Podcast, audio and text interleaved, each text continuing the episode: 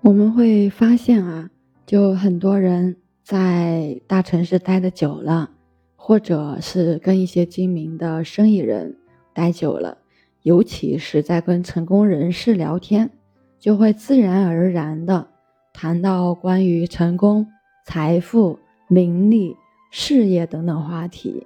这时啊，人们往往就会产生强烈的目的性和功利性，想要做一番惊天动地的大事业。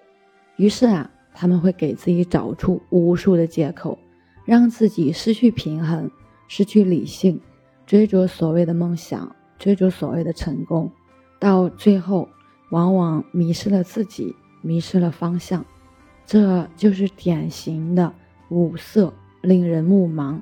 五音令人耳聋，五味令人口爽，驰骋田猎令人心发狂，难得之货令人心慌。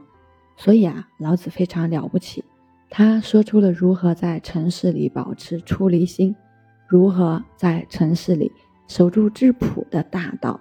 他虽然没有说出“出离”二字，却很好的说出了如何出离。汉文帝、汉景帝和窦太后治国时用的都是黄老之术，国泰民安，出现了文景之治。汉文帝和汉景帝是爱老百姓的，他们都是典型的用老子思想改变中国的例子。老子能改变人，他改变了无数人，仅仅是一章就不知道改变多少人的生命轨迹，改善了多少人的。生命质量，他是中国最伟大的思想家。有很多朋友问我，如果想读传统文化的经典，应该先从哪里入手？我告诉他们，最好从《道德经》入手。他们又问啊，读不懂怎么办？其实读不懂呢也不要紧，仍然是最该读一读，因为你只有登上山顶，才能窥得万象。读了《道德经》，你眼中的世界会不一样，很多事情会清楚明了。当然，虽说《道德经》可以改变人的生命，但要只读不照做的话，它的改变是很有限的。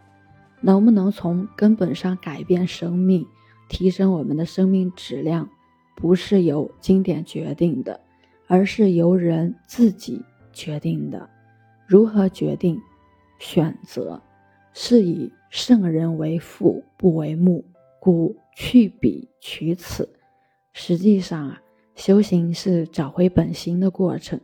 每天呢，给自己一点点时间，跟着心走，看看他想干什么，然后把他们一个一个的招回来，直到将所有的贪心、嗔心、痴心、妄心悉数的招回来。就会进入一种清净的状态，随时保持这种状态，魂魄就不会轻易离体，外邪不易入侵。所谓外邪，就是勾引本心的外物，抗拒勾引，慢慢的就能对这些外物视而不见了。白居易的《中隐》中讲到：大隐住巢室，小隐入秋帆。秋帆太冷落。朝事太萧轩，不如坐中隐。隐在留思观，四出复四出，非忙亦非闲，唯此中隐士，置身即且安。似乎真正的修行不是隐于野以获得身心清净，而是脱去修行人的痕迹，混迹于红尘，实现心的超脱。这样就不会觉得累了。我是袁一帆，一个二十岁的八零后修行人。喜欢主播的，欢迎关注，欢迎订阅。